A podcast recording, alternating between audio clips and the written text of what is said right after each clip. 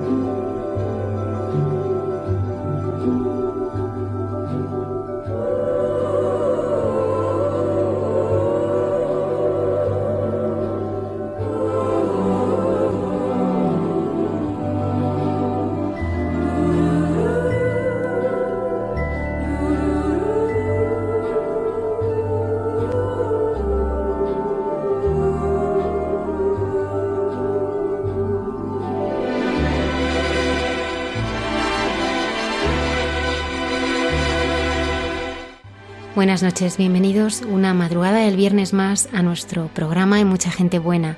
En su lucha muchos han encontrado fuerza, su vida ha inspirado vocaciones, su sonrisa ilumina existencias, su mirada nos ayuda a descubrir la realidad y solo tiene ocho años. Es José María, un niño que tiene un cromosoma más y ha luchado con la leucemia, pero que desde la ventana que ha abierto su madre Teresa Robles en Instagram nos anuncia que toda vida es valiosa del poder transformador de José María y de la apasionante vida de esta gran familia, hablamos con Teresa, su madre. El padre Miguel Márquez, Carmelita Descalzo, nos ayuda a descubrir desde el convento de Úbeda algunos de los momentos más hermosos de la vida de San Juan de la Cruz, el hombre que tenía prisa por dejarse encontrar y vivir lo esencial. En cada Eucaristía hacemos nuestras las palabras del centurión romano, no soy digno de que entres en mi casa, pero una palabra tuya bastará. Nuestra experta arqueóloga Cayetana Jairi Johnson nos introduce en las claves de este episodio evangélico en Jesús en su tierra. Cuando era un joven soldado pensaba en su propia gloria, pero fue atraído por la gloria de Dios que dio sentido a su vida. Es San Ignacio de Loyola, del que acabamos de celebrar su fiesta y del que nos hablarán la hermana Carmen y José Manuel en Entre tú y yo. Saludamos a Antonio Escribano en el control y a Lola Redondo en las redes sociales. Muchas gracias por acompañarnos.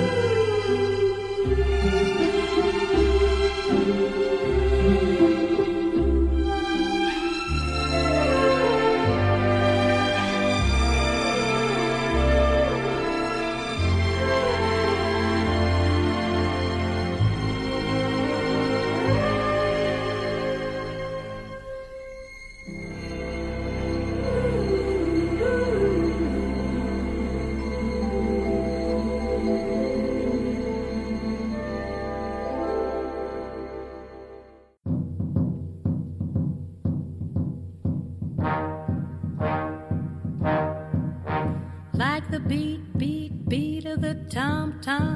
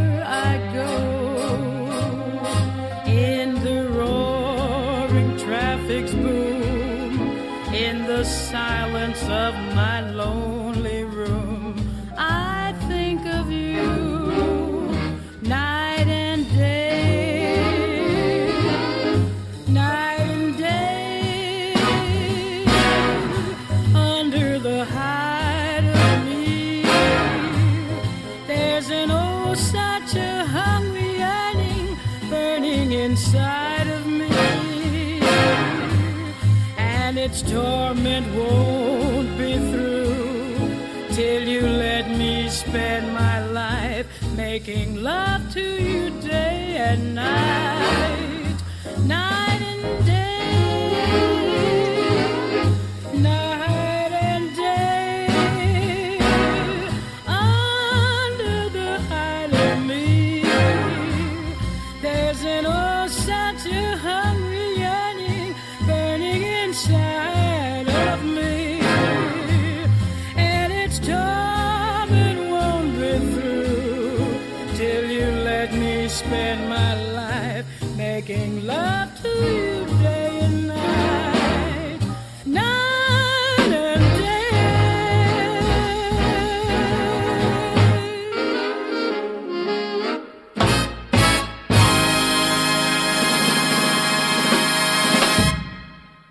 En esta familia sabemos lo que es la discapacidad, la valoramos y nos parece un gran reto.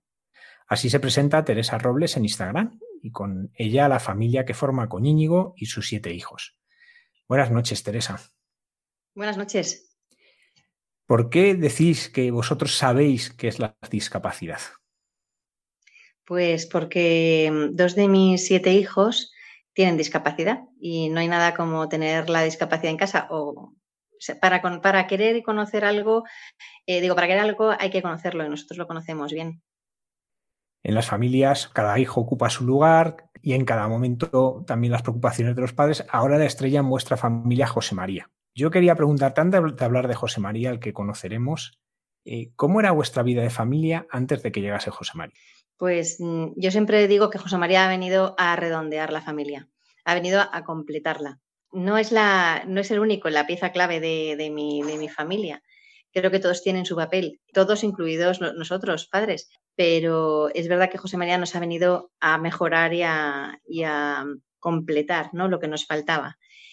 Eh, tengo otro hijo con discapacidad, pero es una discapacidad eh, ligera y, mm, y José María nos ha enseñado también a cómo tratar a este hijo que tenemos, a nuestro cuarto hijo, con, que tiene esta discapacidad, porque no acabamos de entenderla bien. Entonces, por eso digo que nos ha venido a completar a todos, porque nos ha dado ese valor añadido que nos faltaba. ¿Qué lugar ocupa la fe en vuestra familia? Bueno, pues el- es que es fundamental en mi casa. Mm, en mi casa el- el- la fe es un lugar muy importante. Nosotros los dos somos católicos, los dos eh, intentamos inculcar a nuestros hijos esa formación y esa, esa vivencia ¿no? de, pues de tratar al Señor ¿no? A- como un amigo, al- a, Jesús como un amigo, a María como, como una madre y como una amiga. Eh, bueno, este, trato que a nosotros nos ha venido tan bien, que nos ha ayudado tanto, nos ha ayudado en los, en los peores momentos cuando no podíamos ni rezar eh, y nos ha ayudado también eh, en los mejores momentos. Teresa, ¿cómo vivisteis el nacimiento de José María, vuestro último hijo? Pues como todos nuestros hijos, eh, cada nacimiento está, es, cada espera de niño es muy deseada, ¿no? Es un regalo. Pero José María ya venía con problemas en el embarazo, mm, venía con hidrocefalia y entonces, bueno, pusimos a rezar a todo el mundo para que aquella hidrocefalia desapareciera.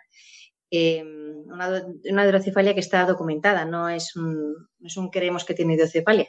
Y cuando nació José María, mm, esperábamos a un niño que pudiera tener este problema cuando me lo pusieron encima, me di cuenta que tenía síndrome de Down. Fue ponérmelo, claro, es el séptimo, ya tengo experiencia mm. y ya, ya no es lo mismo eh, que si fuera el primero, que a lo mejor no sabría muy bien si tiene o no. Eh, no, tenía mucho, no tenía mucho rasgo, pero era el séptimo de mis hijos. Me acuerdo que mi marido y yo nos miramos y nos dimos cuenta ¿no? que la hidrocefalia desapareció, tuvimos esa suerte, pero el síndrome de Down estaba allí y, y a mí me costó muchísimo aceptarlo. Mi marido escribió enseguida un chat, al chat de unos amigos, eh, Dios nos ha bendecido con un hijo con síndrome de Down. Y yo, yo pensaba por dentro, ¿que nos ha bendecido? ¿Estás mal de la cabeza? no sé lo que quería decir porque pensaba que era que qué mala persona soy, cómo puedo pensar eso de mi hijo. Pero por el otro lado estaba pensando, Dios mío, mm, acabo de, destrozar mi vida, mi vida mm, a partir de ahora mm, va a ser horrible. Eh, bueno, eh, me imaginaba a mi hijo muy mayor, muy feo, con los pies arrastrando. Bueno, mi hijo acababa de nacer y yo me imaginaba ancianito y yo tirando de él también muy ancianita, eh, con un pantalón cogido con una cuerda a la altura del pecho. No sé por qué. porque es que yo no he visto a nadie así vestido, pero bueno, las hormonas también ahí juegan un papel en las mujeres, ¿no? y entonces eh, se me puso una nube gris, eh, una nube gris que no, me dejaba respirar. Y, yo me fui a la habitación con esa nube gris. Además, mi hijo mm, no estaba conmigo, se lo llevaron a, la UCI porque tenía una pequeña cardiopatía. Y, bueno, pues tenían que, que, unos días estuvo en revisión para ver cómo evolucionaba y yo podía bajar cuando quisiera. Y cada vez que bajaba, eh, José María iba transformándome, ¿no? Iba transformando mi corazón. Me emocionó cuando lo cuento. Mm, pero es verdad, eh, iba transformando poquito a poco sin, sin, violentar. Siempre digo lo mismo porque mm, no, no le hacía falta ni hablar, ¿no? Él va transformando a las personas solo con, su presencia ¿no? y con su, con su hacer, ¿no? con su querer. Eh, me parecía un niño lindísimo, me parecía precioso. Cuando llegaba a la habitación veía a ese chico, ese, ese, adulto en mi imaginación, ¿no? Eh, entonces intentaba bajar mucho para, para ir a la realidad, ¿no? no dejarme llevar por la imaginación, ¿no? que a veces nos juegan muy malas pasadas, sobre todo a las mujeres, ¿no? Nos juegan muy malas pasadas y, nos hacen ver cosas que no son reales. Yo quería ir a la realidad. Eh, un día apareció mi hermano mayor y me dijo, mira Teresa, estos son los pasos para el duelo. Él no sabía que yo lo estaba pasando mal, porque yo de cara al exterior sonreía, más o menos estaba eh, bien, pero debió notarlo porque me dijo, mira, estos son los pasos para el duelo, tienes que pasarlos. Antes los pases, antes eh, conoceremos lo que trae José María y lo que es José María eh, y nosotros vamos a ver por tus ojos, Teresa. Y entonces eso me hizo reflexionar, fue un punto de inflexión muy grande para mí porque dije, es verdad, em, mm, voy a ver lo que trae José María, no me lo quiero perder, es mi hijo, no me quiero perder lo que traiga. Y entonces, bueno, pues fui dando los pasos, que ahora mismo no me los sé, pero eh, porque los he olvidado, pero, mm, pero sí, fueron pasos, eh, los quise dar todo rápido. Hay uno que es el de la resignación y, mucha gente se queda ahí. La resignación no es cristiana y estoy en contra absolutamente que es mucho, que es mucho más, da mucha más felicidad ver la realidad de lo que tenemos, ¿no? Eh, y no resignarnos a ella, sino aceptarla y ver lo bueno que nos trae. y gracias a eso pues me fui dando cuenta de todo lo que traía José María consigo y lo sigo aprendiendo porque solo tiene ocho años. Pero cada día me sorprendo más, cada día estoy mm, más impactada con, la repercusión que tiene eh, tener una persona con síndrome de Down en la familia y el bien que hace no solamente a nosotros, sino a toda la sociedad. Y por eso siempre digo lo de pon un Down en tu vida.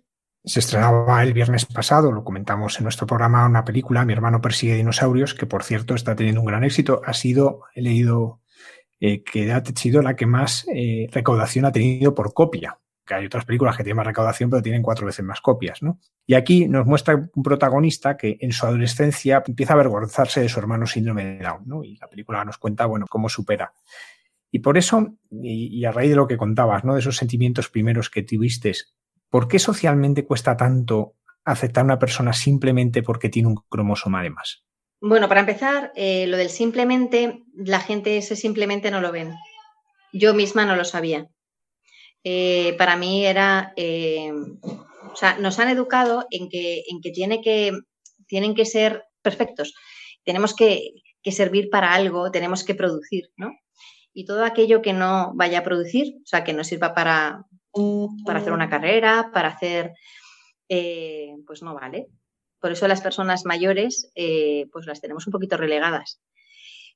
Las personas con discapacidad pasa lo mismo. Eh, nos, lo han, nos, lo han, nos han vendido que son personas abortables, que son susceptibles de ser abortadas.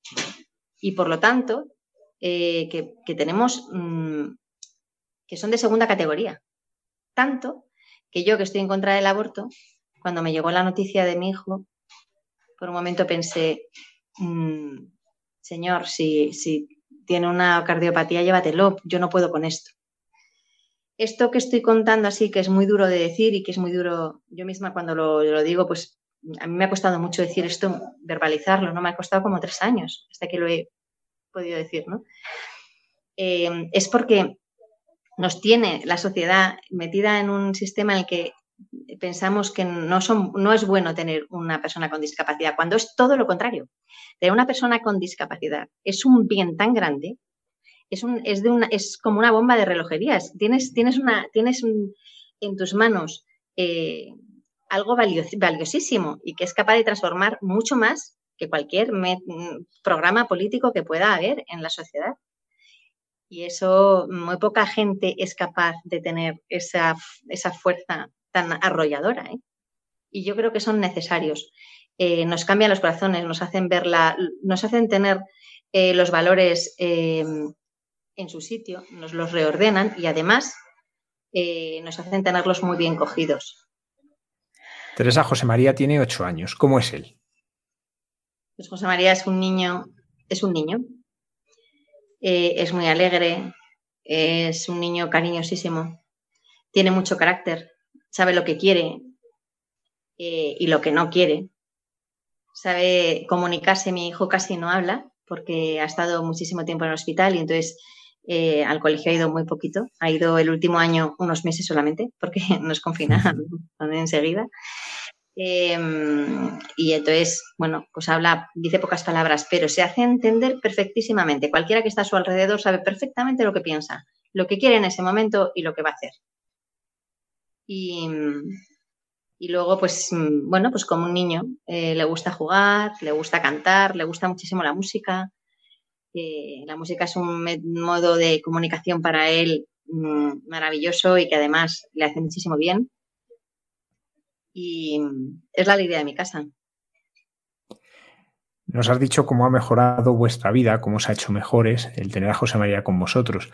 Pero en cosas concretas que tú dices, gracias a José María, yo esto lo vivo mejor. ¿Nos podrías decir alguna de estas cosas concretas, tú, tu marido, tus hijos, que tú ves que realmente el, vivir con José María os hace tener otra mirada sobre las cosas, otra sensibilidad, otro modo de vivirlas? Pues yo, gracias a José María, he aprendido a querer a la gente por lo que es que yo pensaba que antes, que antes tenía cogido el concepto, y a lo mejor el concepto en teoría sí, pero en la práctica no. Y, yo ahora a la gente nunca la valoro por lo que estudia, por lo que trabaja, por lo que eh, miro más al corazón. He aprendido, José María nos ha enseñado a mirar al corazón.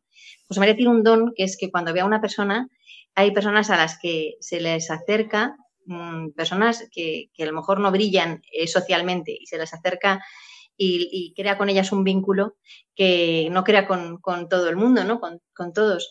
Eh, y nos, nos, ha hecho ver que ve con el corazón, ve más allá de, los, de lo que vemos físicamente, ¿no? Y eso a mí me ha enseñado a, abrir mucho la mente, ¿no? Y a abrir mucho mi mirada. He aprendido mucho más de la belleza. Ahora cuando veo la discapacidad en otras personas me parecen eh, todas guapas. Eh, físicamente, lo estoy diciendo. Eh, antes tenía cierta repulsión un poco a veces, ¿no? o no sabía muy bien cómo tratarlas, o no sabía qué decir y ahora me desenvuelvo perfectamente. Al revés, me parece, cuando las miro pienso, Dios mío, es que qué suerte tengo de poder estar al lado de esta persona. Y, luego, eh, bueno, creo que a mis hijos, por ejemplo, un día vino una hija mía y me dijo, mamá, estoy un poco triste. Eh, mi, hija, mi amiga fulanita va a tener un hermanito, su madre está embarazada y va a tener un hermanito. Y le digo, porque estás triste, eso es un motivo de mucha alegría, que, que bien, oye, qué felicidad. Y me dijo, no, mamá, es que no va a ser down. en ese momento, mm, no sabéis, o sea, es que la sonrisa mía era de oreja a oreja, porque pensé, claro, la transformación que ha, hecho José María es, o sea, es que tenemos un bien tan grande en casa que, que mi hija, sin que yo le diga nada, eh, ella se da cuenta de que de que es un bien y por lo tanto quiere ese bien para el resto, ¿no? Y lo quería para su amiga, pero la mala suerte es que su amiga no tenía un hermano. Bueno, pues esto es un poco. Luego las adolescencias creo que, bueno, pues han sido mejores. Y, creo que mm, eh, mis hijos eh, saben lo que es mm, no solamente querer a la gente por lo que es, sino también lo que es la, bueno, han vivido muy de cerca la muerte, han vivido muy de cerca eh, el dolor y entonces eso también ha ayudado mucho en mi casa a que a lo mejor seamos de otra manera, yo creo que para mejor. Teresa, ¿tú qué has aprendido del rostro de Dios contemplando la mirada y la sonrisa de tu hijo, José María? Es una pregunta muy bonita. Em, yo al principio a Dios no le entendía. Y yo no entendía por qué si ya tenía un hijo con discapacidad, habíamos pasado muchas más cosas en mi casa y, Dios me mandaba ahora un hijo con síndrome de Down, me parecía como la puntilla, no le encontraba la gracia y, no entendía a Dios, no lo entendía. Cuando fui descubriendo a José María, José María eh, me hizo ver que a Dios no hay que entenderle, a Dios hay que quererle. Y, a mí eso eh, me ha ayudado mucho. Mm, José María tiene, José María dice que es amigo de Jesús y yo no se lo he enseñado. Mm, me lo creo firmemente, creo firmemente que son amigos. Eh, cuando José María estaba tan malito, que estuvo, José María eh, estaba con leucemia, ahora mismo estamos en un tratamiento, pero está con una leucemia mm, muy malito. Mm, yo le decía, no seas tan amigo de Jesús. y, cuando mis amigas le decían, eh, voy a poner a Jesús a, la Virgen, al niño en, los brazos de la Virgen, yo le decía, en los brazos no, a los pies, que se lo queda.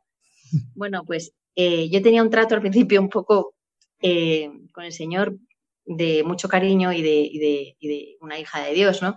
Pero yo me he dado cuenta que, que, veo en José María veo la ternura del Señor, veo la misericordia del Señor, mm, el corazón grandísimo del Señor. Todo lo que nos quiere, ¿no? En el fondo estaba pensando, yo creo que estaba pensando, tonta, pero no te das cuenta de que te acabo de hacer un regalazo. ¿no? Ahora lo veo, pero en ese momento yo no lo veía. Y entonces en todas las cosas del resto de mi familia y del resto de mi casa y de todos los problemas que vamos teniendo, voy pensando, pienso esa frase siempre, tonta, no te das cuenta que te estoy haciendo un regalo, porque eh, aunque yo vea una dificultad detrás o vea un horror o vea un algo que objetivamente pueda ser malo para, para yo que sé, por ejemplo, la enfermedad, ¿no? La leucemia, objetivamente no es, no es una cosa buena, es una enfermedad. eh, pienso, Dios me está dando algo con esto. Y entonces, eh, ya que lo he aprendido una vez, lo intento extrapolar al resto de mis cosas, al resto de mi familia, al resto de mi vida. Y luego a aprender a... El Señor me ha hecho ver cómo debo querer a los demás eh, y cómo debo quererme a mí misma también. Es muy importante porque somos el reflejo de Dios. Entonces, eh, es muy importante que nosotros también nos queramos y nos valoremos y nos perdonamos. No solamente pedir el perdón de Dios, que es lo primero que hay que hacer, pero luego perdonarnos a nosotros mismos, ¿no? Porque si Dios nos ha perdonado, ¿quién somos nosotros para no perdonarnos, ¿no? Y estar ahí, parece que es que somos más listos. Eh, y eh, aprendes a, quitarte muchos lastres, ¿no? A, quitarte cosas que te están tirando hacia abajo. Y muchas veces eres tú mismo el que tienes esos lastres. No hace falta que no hace falta que te los pongan, que te los añadan. Eres tú mismo, ¿no? El que no has sabido perdonar a otras personas. Eh, que a lo mejor te han hecho daño, pero que no has sabido perdonar. Y, o no has pedido perdón cuando has. Entonces, todo eso eh, nos ha ayudado mucho José María. Eh, en la vida con los hijos nos ha ayudado mucho. Nos ha ayudado mucho a querer a cada uno como un tesoro único e irrepetible. Y eso tiene un valor mm, incalculable, porque cada uno es que cada uno no está, yo lo digo muchas veces, pero es que Dios nos ha creado, no nos ha creado de casualidad, vaya, vaya este chico que me ha salido aquí en el horno, venga, ¿dónde lo coloco? No, es que Dios lo hace al revés. Pensando en nosotros, nos va haciendo, y voy a poner estos ojos, y voy a poner tal. Y voy a, entonces, nos crea con tanto cariño y nos crea de una manera tan única y repetible que, pienso, Dios mío, me ha dado siete tesoros. O sea, es que siete personas únicas e irrepetibles. O sea, no hay nadie en el mundo como ellas. Eh, a mí me parece un regalazo. Entonces, les miro mm, e intento llegar a su alma y acariciarla, ¿no? Y acompañarla, porque yo en realidad no son míos, son suyos y, yo lo único que tengo que hacer es acompañarles, ¿no? Pero mm, me parece que tengo mucha suerte. Nos hablabas de la leucemia de José María. Esto sucede en mayo de 2016. ¿Cómo, cómo fue la situación? Pues después de salir de dos operaciones de intestino de José María, parecía que ya encarrilábamos la cosa. Eh, pues esto fue la última en febrero y en mayo, eh, el 1 de mayo empezamos con, el tratamiento para una leucemia, de una leucemia linfoblástica aguda. Eh, cuando te dicen que, tiene, que tu hijo tiene una enfermedad mortal y que pues hay posibilidades de que muera, no te, no te dicen las cosas, no te las adornan cuando estás en esta situación los oncólogos, porque tienen que decirte la realidad de lo que vive, lo que vas a vivir. Eh, piensas, no, Dios mío, por favor, no. Eh, piensas que es un poco un sueño, ¿no? Que, una pesadilla que te está pasando y que ojalá te despiertes y, que, no sea para ti. Pero mm, una vez que lloras y que, y que afrontas esa situación, tienes que levantarte como digo yo en broma, pero remangarte y, empezar a, la lucha, ¿no? Y así empezamos nosotros, empezamos a luchar con ese tema, muchísimos meses de, aislamiento en hospital, que ahora me río yo del confinamiento, de los tres meses, eh, en el que además está pendiente y está en, está en una cuerda floja la vida de tu hijo. Entonces eso es muy duro, no solamente para los padres, sino también para los hermanos, para los abuelos, para los tíos. O sea, cuando una persona está en esta situación, eh, no afecta solo a esa persona, afecta a todo su alrededor, sus amistades, todo. Y, fue una vivencia, ha sido una vivencia muy dura, que ojalá no tuviera que pasarla a nadie, pero eh, de la que hemos aprendido mucho y, de la que hemos aprendido, por ejemplo, que es el dolor, ¿no? Que es... El dolor tiene mala prensa, yo siempre lo digo. Eh, yo, no deseo que nadie esté en esta situación, pero cuando una persona eh, está en esta situación, ¿no? Mm, o en otra cualquiera, una separación, un, es que hay tantas situaciones difíciles ¿no? en la vida que son muy duras. Yo siempre digo que, el, que en el dolor nunca hay grados, de dolor de, en cuanto a, sufrimiento por algo que te está pasando, ¿no? A mí no me, dicen, oye, y por lo de tu hijo, mm, yo pues yo, he sufrido 10, yo he sufrido 7. No, cuando te está doliendo algo, te está doliendo, estás sufriendo y tienes a tu alma sufriendo. Y entonces eh, eso nos hace ver también mucho alrededor, ¿no? Cuando alguien sufre, yo, eh, claro, hay gente que me dice, bueno, es que tú, ¿a ti qué te vamos a decir? Y yo digo, pues que a mí decírmelo, porque justo yo entiendo que es el dolor. Eh, nos hace los corazones más, más grandes, ¿no? Aprendes a querer más, porque has sufrido más. Y, lo de José María, pues fue un camino muy difícil hasta, el, hasta mantenimiento. Cuando ya estábamos en mantenimiento, que además suena muy bien, mantenimiento suena a estoy a punto de salir, eh, ya estoy viendo la luz. y ya empezábamos a pasar temporadas en casa, eh, estábamos, eh, nos habían dejado irnos de viaje, bueno. Y, y bueno, pues José María en, en, en septiembre, bueno, en octubre, digo en agosto del 17, recayó. La recaída era muy mala, era pronta, eh, cuanto más pronto sea, peor para, para, que, para que pueda solucionarse. Eh, lo, siguiente que podían hacer era mm, ir a trasplante de médula y entonces nos dijeron, mm, mira, eh, nos, nos, reunieron y nos dijeron, mira, nosotros tenemos, os vamos a proponer dos opciones. Eso nos asustó un poco porque normalmente te proponen una opción, que es trasplante de médula. Cuando hay dos, mal asunto. Esto es que estamos saliéndonos del carril. Y cuando estás en oncología no te quieres salir del carril, quieres estar siguiendo el protocolo hasta el final. Eh, entonces eh, nos dijeron que no recomendaban paliativos.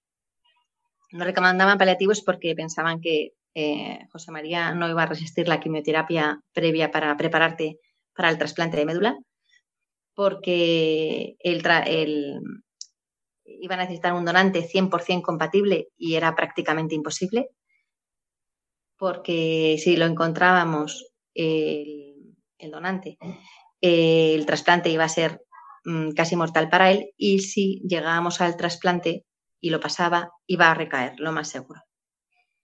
Ante esa situación nos aconsejaban ir a paliativos. Claro, nos hacía que pensar, porque decíamos, bueno, todos los niños que conocemos ya llevamos aquí 18 meses y los niños que conocemos, bueno, no llegaba a 18, pero casi, eh, todos les proponen, eh, luchan por ellos, ¿no?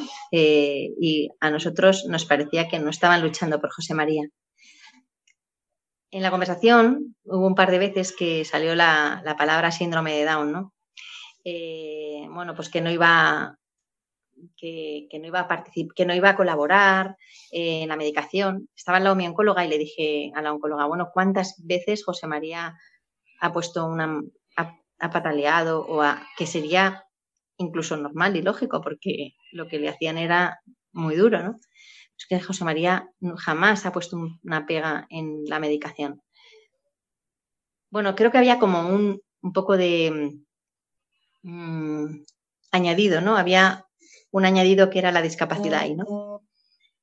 Claro, nuestros niños ya bastante que habían luchado por ellos, ya habían hecho bastante, ¿no? Y, pensaban que para hacerles sufrir, que mejor pues mandarles a paliativos. En paliativos, para el que no lo sepa, es, entre otras cosas, es ayudar a bien morir a una persona. Los paliativos tienen que ser buenísimos en España, buenísimos, bueno, en España y en cualquier sitio, pero tienen que ser buenísimos. Eh, porque ayudas a bien morir a esa persona y tienes que hacerlo de la manera más delicada y mejor para esa persona. Pero no puedes mandar a, una, a un niño a paliativos cuando hay una posibilidad de curarle. Y nosotros preguntamos, ¿y qué, posibilidades hay? Como ahí siempre hablan del tanto por ciento, nos dijeron un 20% de posibilidades, digo. En la, en, la, en la misma situación que José María, un 20, 20 niños se han salvado, 20 de 100. ¿Cómo sabes que mi hijo no es el B número 20, el último que ha llegado de casualidad y a punto jugándose la vida? Y entonces me dijeron, no, no lo sabemos. Entonces eh, nos dieron la opción, ¿no? Que eligiéramos nosotros y nosotros apostamos por la vida. Porque el no ya lo teníamos. Eh, el no era que en dos meses entrenábamos a nuestro hijo. Y nosotros queríamos apostar por la vida como habíamos hecho desde el principio y, entonces nos pusimos manos a la obra Y entonces empezamos lo que era la, segunda parte de, esta, de la leucemia, que, fue cuando, que fue la recaída. Eh, en esta segunda parte, mm, cuando estaba en, después de esta conversación con los, con los oncólogos, me fui a la habitación, me quedé yo esa noche y mm, una habitación muy pequeña en ese momento, luego había más, pero a mí ese, nos tocó muy pequeñita. Y me acuerdo que era tan pequeñita que, que para ir al baño pues había que mover la cama de José María para abrir la puerta del baño. Y, yo estaba en ese sillón que, es, que se inclinaba un poco para atrás para poder dormir. Y pensaba, ¿qué puedo hacer desde esta habitación que mide muy poquito? Eh, ¿Qué puedo hacer para salvar la vida de mi hijo? ¿Qué puedo hacer yo como, madre? ¿Qué puedo hacer? Y a mí lo único que se me ocurría era, la única de las fases que nos habían dicho era, eh, pues digo, pedir médula. ¿Cómo pido médula? ¿Cómo hago para que la gente vaya a donar médula? Y entonces eh, me vino a la cabeza una frase que me decía mi hija de, las hijas, la, mayor de mis hijas, mm, que decía, mamá, abre una cuenta de Instagram. Y yo le decía, no, hija, no, no voy a abrir una cuenta de Instagram porque eso ya hay mucha gente y yo los medios no los tengo ni idea. Que se llama abrir una cuenta de Instagram. Total, que, en ese momento dije, la cuenta de Instagram, que me ha dicho mi hija tantas veces. y entonces la escribí en WhatsApp. Me dijo, mamá, tienes que descargarte la aplicación. Para que os veáis que no tenía ni idea. me descargué la aplicación y dije, ¿y ahora qué? Y me dice, pon un nombre. Y digo, ¿qué nombre pongo ahora? Y para mí eso me, se me hacía una bola enorme. Y me dijo, mamá, si todo el rato repites, pon un down en tu vida. Si quieres ser feliz, pon un down en tu vida. Y dije, pues ya está. entonces abrí la cuenta de Instagram con, el nombre de pon un down en tu vida. Y para pedir médula para José María, médula para todos. Porque cuando uno dona médula, que esto sí que lo quiero dejar claro, no, no dona médula, médula para una persona en concreto, sino que donas médula en el banco universal de médula, o sea, en un banco. Allí recogen tus datos y se lo da, y, ahí cogen los datos la, persona que lo necesite. Pero claro, cuantas más personas fueran, más posibilidades había de que mi hijo mm, tuviera una médula para él, lógicamente. Eh, entonces, nada, empezamos a, a, moverlo y empecé a moverlo yo, que empecé de cero. Yo pensé, bueno, con que llegamos a mil personas, a mí me parece bastante razonable, porque mil, mil y sus amigos, mil personas, imaginaros a mil, a mil personas juntas, ¿no? Yo me la imaginaba así, mil personas juntas con sus amigos, sus familiares, todo el mundo comentando, oye, vamos a donar médula, me parecía muchísimo. Pero aquello fue creciendo y creciendo, la gente súper buena, muy generosa, y fueron a donar médula muchísima gente. Eh, bueno, eh, la cuestión es que se volcaron, se volcó mucha gente y, y bueno, fue uno de los años que más médula han tenido. Tuvieron que ampliar los horarios de La Paz, del Hospital de La Paz, del Hospital mm, Gregorio Marañón, creo que es. Eh, bueno, de Madrid varios, de Bilbao, el Hospital de las Cruces, bueno, varios, la FE de, Valencia, varios tuvieron que, que, ampliar horarios porque la gente iba a donar médula y no, y en el horario en el que estaban tuvieron que ser horario continuo, ¿no? La verdad es que fue muy emocionante. Y entonces hubo un momento en que eh, se acercaron y se acercó la oncóloga un día y nos dijo, vengo con una buenísima noticia, eh, tu hijo tiene, tiene múltiples donantes 100% compatibles. Bueno, en ese momento imaginaros mi, emoción, la de mi casa, bueno, todo el mundo emocionado.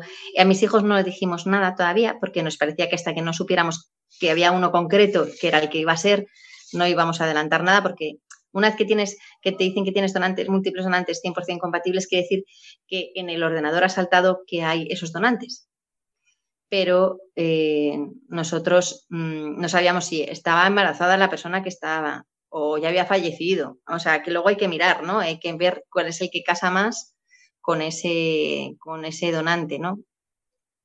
Entonces, eh, nosotros, mm, nada, nos, emocionamos, pero se nos fue la emoción enseguida, porque a los dos días apareció y nos dijo que José María Bea eh, había vuelto a aparecer la enfermedad. La quimioterapia no le iba a dejar limpio para llegar al trasplante de médula, iba a ser imposible y que por lo, tanto nos íbamos del trasplante de médula. Claro, acordaros, o paliativos o trasplante de médula. Ya nos queda solo paliativos. En ese momento, eh, en ese momento me quedé sin respiración, no podía respirar. O sea, tu vida se para y, piensas, Dios mío, todo el esfuerzo que he hecho, la cantidad de gente que le he dicho que, que fuera a donar, ¿no? Me sentía incluso un poco que estaba engañando a la gente, ¿no? Eh, la cuenta había por lo menos como 10.000 seguidores en un par de meses. Y, y, la gente estaba totalmente volcada ¿no? con el tema. Y, yo me sentía eh, pues que todo ese esfuerzo a lo mejor no había servido, no había servido para nada, ¿no? Y, mi marido me dijo, eh, no es verdad, puede que no haya servido para nuestro hijo, pero ¿cuántas personas se habrán salvado gracias a la donación que han hecho gracias a José María? Pues eh, a mí me sirvió para muchísimo, ¿no? Esa frase, porque dije, es verdad, a lo mejor no es para mí, pero es para otro. Así que José María nos ha enseñado hasta a ser generosos, ¿no? con, cosas que piensas que van a ser para ti y que, las tienes, las vas a tocar, las vas a tener para ti, pero luego es como un pastelillo, ¿no? Que te ponen y que luego no lo puedes disfrutar, ¿no? Eh, pero bueno, eh, había tanta gente rezando detrás. ¿Y por qué hablo de la oración? Porque mm, la oración, la oración es tan potente, y, y lo digo para la gente que me está escuchando, que Habrá gente que crea y habrá gente que no crea en Dios. Pero os digo, desde la experiencia mía vital, la oración es tan potente, tan fuerte, que si verdaderamente nos la creyéramos, yo no me la creía mucho en ese momento, o sea, la practicaba, pero no, me daba, no sabía la potencia que tenía. Es tan fuerte que es capaz, o sea, si, creyéramos de verdad en la, la oración, seríamos capaces de cambiar el mundo. Pero es tan potente la fuerza de la oración que al cabo de unos días, de muy poquitos días, vino lo que era la ayuda ¿no? para José María. Y mm, nos llegó la oncóloga otra vez y nos dijo, mira, eh, tenemos un tratamiento experimental que puede que no funcione, puede que no sea, pero nos parece que puede encajar muy bien José María. Lo hacen en Barcelona se llama células CART. Eh, te cogen los linfocitos T, que es parte del, sistema autoinmune, los modifican genéticamente y los hacen armas de matar leucemia, en este caso la leucemia de José María. Y, en ese momento se nos abrieron los ojos, bueno, nos volvimos a ilusionar, volvió la felicidad a nuestras vidas y llegamos a nuestra casa y le dijimos a nuestro, hicimos una cena estupenda para contarles la noticia a nuestros hijos, ¿no?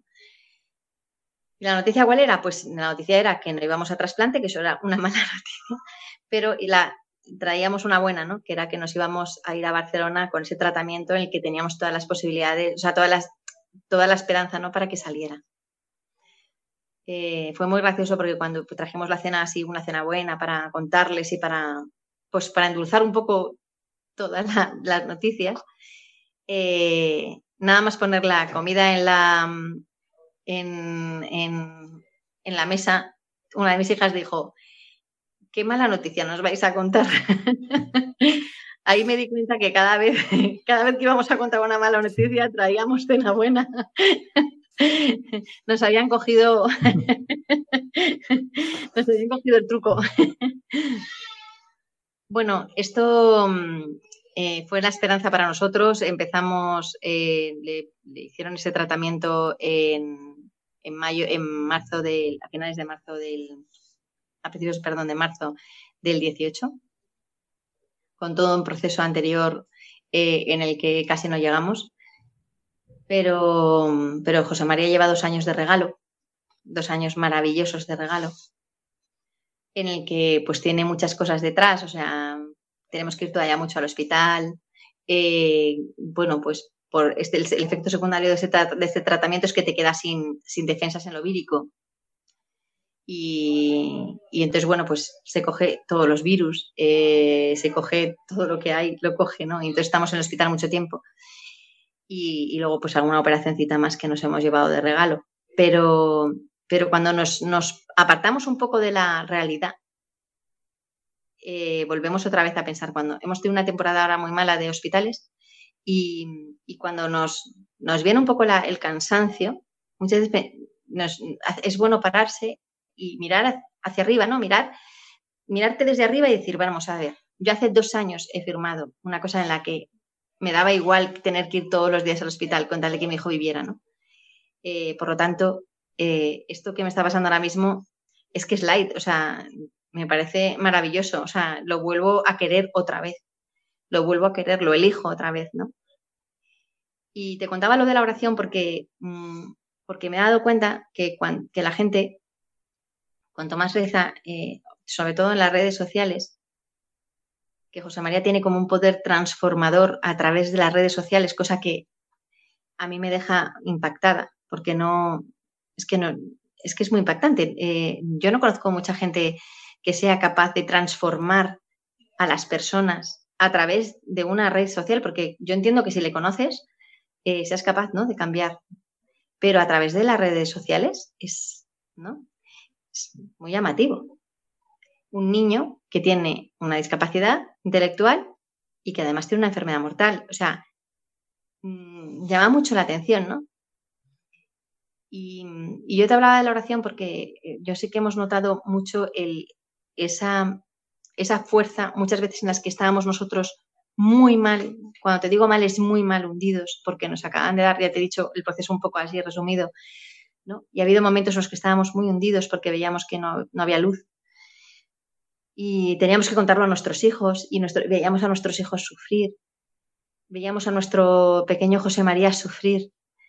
Y, en esos momentos pedíamos, yo muchas veces de manera amable y simpática, eh, pedía en la cuenta, por ejemplo, oraciones y la gente se volcaba de tal manera que yo lo he notado físicamente, físicamente. Esa fuerza que yo no tenía, por lo tanto, no era mía, no es mía. Yo en ese momento estaba hundida literalmente. Y al cabo de unos minutos, la gente decir que empieza a rezar, yo, yo no, lo, no lo veía porque no estoy todo el rato con el teléfono. Y, darme cuenta que empiezo a, tener esa fuerza, que incluso físicamente, que estás muy cansado, te sostiene. ¿no? Es, es que se ve, se, se mastica, o sea, se, se nota ¿no? en el ambiente. Es, algo. Mi marido un día también le pasó, ¿no? que mm, me lo dijo, me dijo, mm, Teresa, ¿no sabes cómo lo he notado? O sea, eh, estaba fatal ese día, me fui a casa, me fui a llorar y, estaba hundido en ese momento. Y la gente empezó a rezar y, ves el lado bueno, ves las cosas buenas, te sales de tu nube gris, ¿no? Que te invade y, eres capaz de ver más allá, ¿no? Así que, bueno, esto es un poco que no, He hablado mucho. no, fenomenal. Teresa, además de, como contabas, ¿no? Bueno, lo que sucede cuando gente empieza a donar médula, cuánta gente conoce a José María, de los testimonios que te llegan de cómo ha cambiado la vida de José María a las personas, ¿no? Yo me río de los influencers. Eh, José María es un verdadero influencer, ¿eh? porque influye de verdad en la vida de las personas. ¿Hay alguna cosa que te haya conmovido especialmente de las que te han contado personas que has conocido a través de las redes pero que han experimentado pues realmente cómo José María entraba en sus vidas y se la cambiaba? Pues em, la primera que me, llamó mucho la atención al poco de abrir la cuenta, bueno, pero ya llevaba unas cuantas, llevaba como 15 publicaciones o 20, no me acuerdo. Escribió una chica y me dijo, mira, eh, acabo de, conocerte de casualidad, he estado con un amigo mío, estaba cenando y me ha enseñado tu cuenta y, entonces la, he mirado pues por, cariño, no por que me interesara nada la vida de un niño con síndrome de Down. Y, entonces al leerla eh, me ha impactado de tal manera que he empezado a leer desde cero y no he podido dejar de leerlas todas hasta llegar hasta, hasta el final. Porque mm, me decía ella, ¿no? Eh, porque yo me he dado cuenta de que no veía la vida desde, objetivamente, ¿no? La veía desde mm, lo que tengo que conseguir, eh, lo que tengo que alcanzar, mis objetivos, pero no veía la felicidad verdadera y no veía mm, la vida desde un, mundo desde un punto de vista alegre y positivo. Eh, y entonces eso me ha removido por completo y me ha hecho mm, cambiar por completo. ¿no? Esta fue la primera, así que me impactó mucho.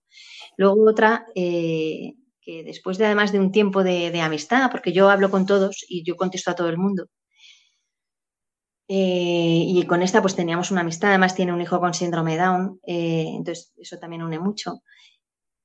Y de repente me escribió una carta y me dijo que, bueno, que ya no, no me la había podido contar antes, no había sido capaz, pero que quería contarme que, gracias a José María, que se lo enseñó su, una hermana suya, una hermana me parece que fue, eh, pues que había salido de una depresión. Y, todo fue porque su hermana hubo un momento que le dijo, mira, ya está bien, ahora tienes que poner tú de tu parte, ya no podemos... Y, estaba hundida, estaba en la cama metida, eh, bueno, estaba pasándolo mal. Y que gracias a José María y a ver la vida de José María y a ver cómo luchaba José María, dijo, si este niño puede, yo también. Si este niño sonríe, yo también. Y así fue ella poco a poco dando los pasos junto con los profesionales, eh, los pasos necesarios para salir de la... Y ya daba las gracias a José María, ¿no? Y luego eh, también otra, un matrimonio, ¿no? Que estaba, bueno, pues hablamos en un momento determinado en una tertulia multitudinaria y dando nuestro testimonio, mi marido y yo, y entonces eh, muy breve, fue una cosa muy breve, pero me escribió un matrimonio diciendo que estaban, que habían ido pues de casualidad y que, y que estaban planteando separarse y que a raíz de la... Esta me emociona mucho porque pienso cuántas familias no lo pasamos mal y a veces pues, eh, pues un niño tan pequeño, ¿no? Es capaz de hacerles a darse una segunda oportunidad. No sé qué habrá sido de ellos, ¿eh? no lo sé, pero se han dado una segunda oportunidad para volver a quererse, ¿no? Para volver a enamorarse y para poner los medios para, para sacar adelante su matrimonio. Y luego también me escribió una persona que estaba pensándose su vocación, debía estar barruntándola mucho tiempo, y, me escribió diciendo que, bueno, pues que gracias a José María, que, pues que iba a dar el, salto, ¿no? Para, para, decir sí al Señor. Y yo pensaba, de, la del mismo pozo, cada uno saca eh, distinto, ¿no? Va, con un, unos van con un vaso, otros van con un, con un cubo grande, otros van con una bañera, pero lo sacan del, de la del misma materia, ¿no? Y eso no lo puede tener un niño solamente en sí, en sí mismo. Eso tiene que estar la mano de Dios detrás, ¿no? La mano misericordiosa de Dios. Es que Dios nos quiere, Dios es padre y madre. Y, nos quiere tanto que, hace que veamos, en, o sea, que José María, su amor eh, lo vemos por medio de José María. Pero José María es un niño normal, no es un ángel. Porque mucha gente, ay, es que es un ángel. No, no, señores, no. José María es un niño. Y como todos los niños del mundo, pues hacen cosas bien y cosas mal. y se portan bien y se portan mal.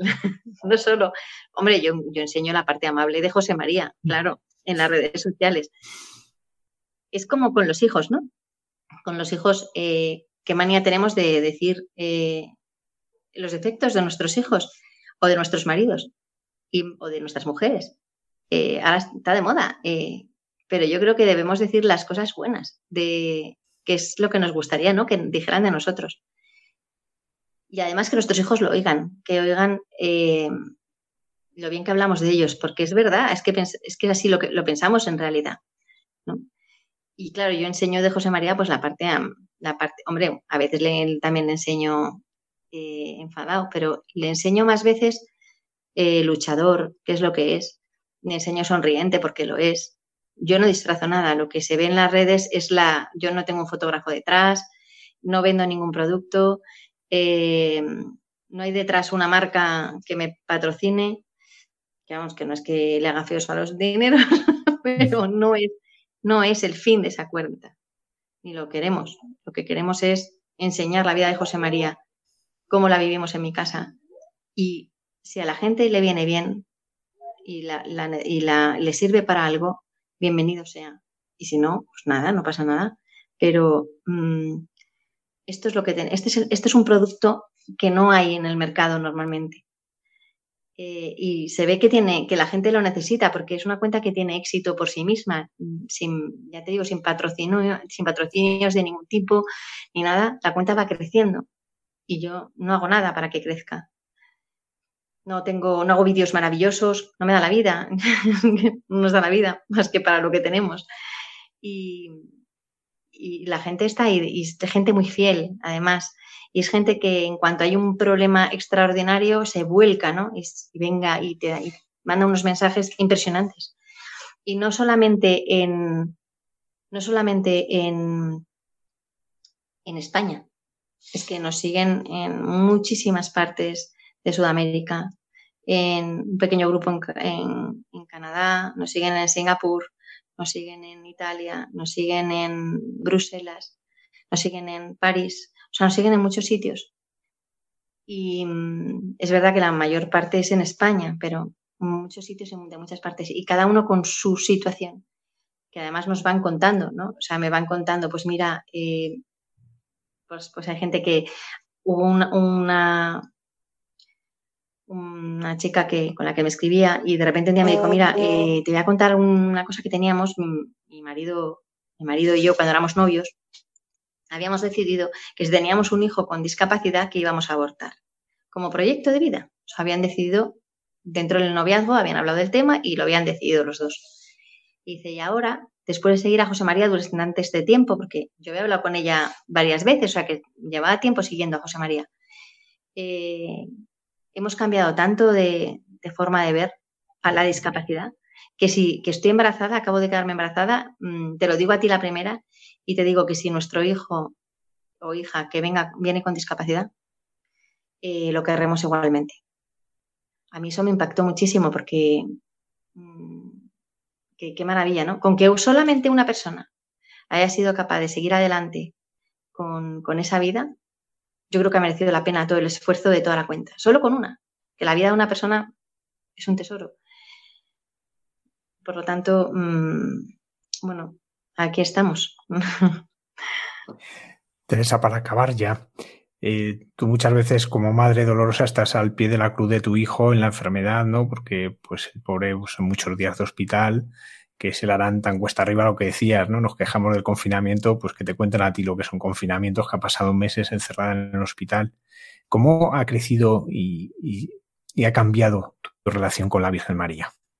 Pues yo siempre he sido muy mariana porque en mi casa eh, me lo han inculcado desde muy pequeña. Y para mí la figura de la Virgen eh, es esencial, ¿no? No entiendo no entiendo mi fe sin, la figura de María.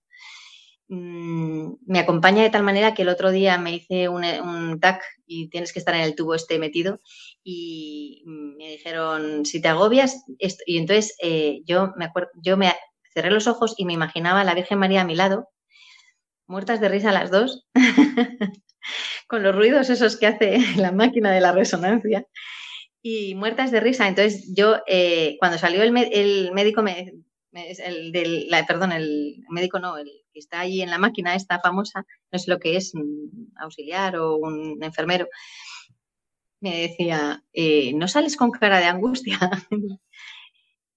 Eh, a mí me acompaña tanto que me acompaña hasta hacerme un TAC.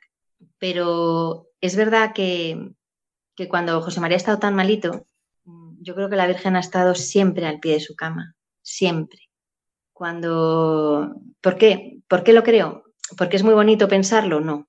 Porque yo tengo una, una razón teológica que ya verá usted que,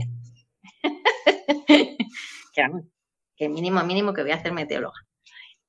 Y es que si la Virgen está siempre a los pies de la cruz, de la cruz junto a su hijo, eh, José María, que está con su cruz, tiene que estar a los pies ¿no? de la cama de José María. Cuando unimos el dolor de, que tenemos de nuestras pequeñas cruces, ¿no? de nuestros pequeños sufrimientos al dolor de la cruz. Y yo pensaba, pues mm, si yo uno este dolor como madre de José María al dolor de Jesucristo, que fue mucho peor y, además, mm, bueno, pues como José María, ¿no? Eh, mm, es muy parecido al de José María, porque es, mm, no se lo merece, podemos pensar, eh, podemos pensar mm, que, le, están infringiendo, un dolor que, a veces es innecesario en algunos momentos. Y lo pensamos a veces cuando pasamos por procesos de oncología. Eh, pues como el Señor, ¿no? Entonces, cuanto más nos acercamos a la cruz del Señor, más cerca estamos de María, porque María está a los pies de la cruz. Y, yo pensaba, es que estaba a mi, o sea, está a mi lado, ¿no? Yo cuando lo pienso hecho para atrás digo, está a mi lado, pegadita. Esto me lo hizo ver una amiga, ¿eh? No lo he pensado yo sola. Esto me lo hizo ver una amiga eh, de un grupo de oración de madres. Eh, y a mí me ha parecido tan bonito que, que, o sea, tan real y tan verdad. Dije, esto tiene que ser, una cosa muy teológica. me encantaría decir que rezamos el rosario a diario en familia, pero esto es una cosa que queremos. No siempre lo logramos, por desgracia.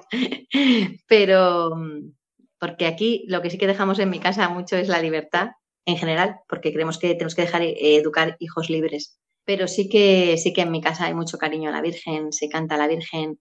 José María le tiene un cariño muy especial a la Virgen, muy especial. Es que yo no hace falta que le diga nada y él se para en las imágenes de la Virgen y le echa besos y le canta María Mírame y con su estilo, claro. Y, la verdad es que eh, impacta, ¿no? Ver a un niño tan pequeño, eh, es que es una relación que tienen muy bonita. Pues muchísimas gracias, Teresa, por compartir eh, pues todas estas vivencias, por compartir vuestra vida y por ayudarnos a conocer a José María, que seguro que esta noche también ha cambiado más de una vida. Muchas gracias, Teresa. Muchas gracias a ti.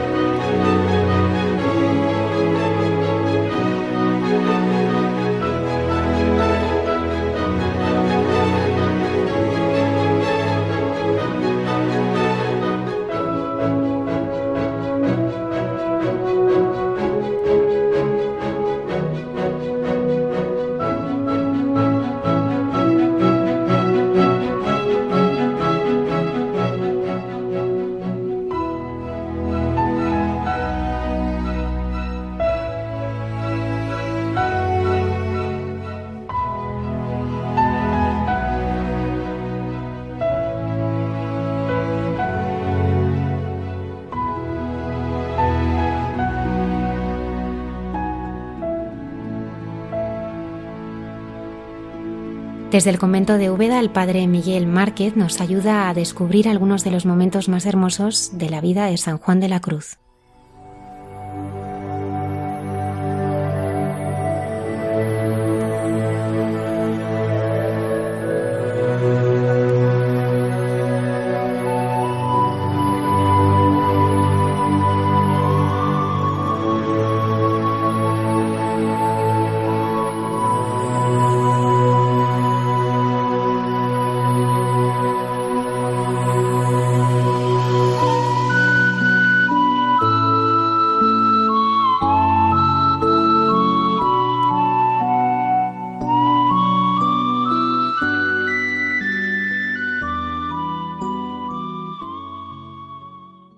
Buenas noches a cada uno, buenas noches a todos, a ti que estás escuchando, que acoges en este momento de la noche o del día, si lo escuchas más adelante o en otro momento. Y doy gracias por, por ti, por este momento en el que nos encontramos, el que es en este paso que acabamos de dar del mes de julio al mes de agosto, en este calor, en tantos momentos tan duro de soportar y con esta pandemia que nos acosa y que vuelve a rebrotar como quiere rebrotar nuestra esperanza y nuestra lucha y no rendirse. Quiero convertir este momento en un momento de, de oración, en una invitación a, a dejarnos sostener, a dejar que la brisa, la frescura del Espíritu sople sobre nosotros y, y nos abra caminos que, que nos ayuden a imaginar, a soñar una manera de estar en la vida que, que no sea derrotada, que no sea simplemente de resignación. Estoy en un lugar muy especial, así como la semana pasada os hablaba frente a las murallas de Ávila, hoy os hablo desde otro lugar casi mítico. Estoy en los cerros de Úbeda. Estoy un poco perdido, sí tengo que reconocer que después de haber dejado responsabilidades y después de haber dejado de ser el superior, el animador de la provincia de los Carmelitas, ahora estoy un poco en los cerros de Úbeda, como esperando asentarme donde Dios quiera. Y estoy aquí en el convento de Úbeda, en los Carmelitas, que es un lugar donde en 1591, una noche del 13 al 14 de diciembre, terminaba sus días Fray Juan de la Cruz, San Juan de la Cruz, un hombre especial. El lugar en el que estoy es un lugar muy, muy hermoso.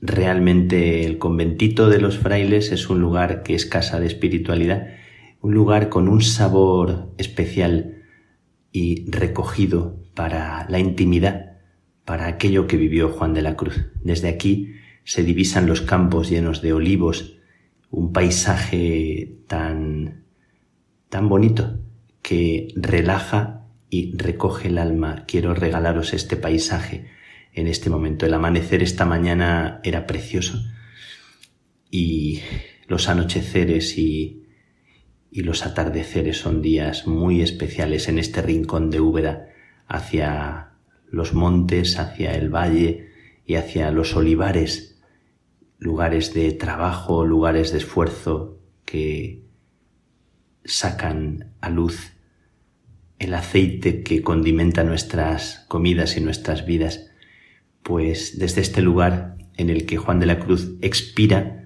y vive sus últimos momentos, un cantor de la belleza en medio de la dificultad, un hombre, un hombrecillo que se pasó la vida luchando contra las inclemencias de, de las dificultades que vivió desde pequeñito el hambre, la peregrinación del hambre, cuando murió su, su padre y su hermano, y su madre tuvo que recoger a los dos pequeños y tratar de llevarlos a donde pudieran ayudarles, que a mitad de su vida vivió una cárcel de nueve meses, terrible, donde compuso algunos de los poemas más hermosos que se han compuesto en lengua castellana, y que al final de sus días, una enfermedad una especie de gangrena en la pierna, lo fue derribando, dejando mal herido, y le, y le acabó aquí, en este rincón de Úbeda, llevando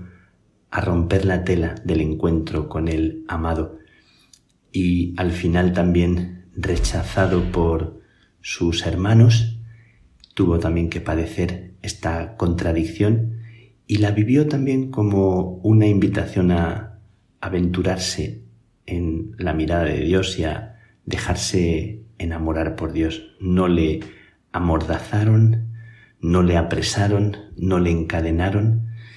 Incluso en aquella carcelilla de Toledo eh, había un ventanuco por donde él consiguió, así metafóricamente, escaparse para, para cantar la belleza de la vida y de la creación después de pasar su propia noche oscura. Me encanta esta peripecia de Juan de la Cruz, me encanta que aquel hombrecillo bajito y, y sin una apariencia tan, tan amable o tan atractiva se ha convertido en un alma de una belleza y de una luz para todos nosotros en medio de situaciones tan complicadas. En este tiempo de pandemia en el que estamos, Juan de la Cruz y tantos personajes nos enseñan a no renegar del tiempo que vivimos y nos enseñan y nos invitan a descubrir que cada época, por desértica que parezca, encierra una fuente, la fonte que mana y corre, aunque es de noche, decía Juan de la Cruz.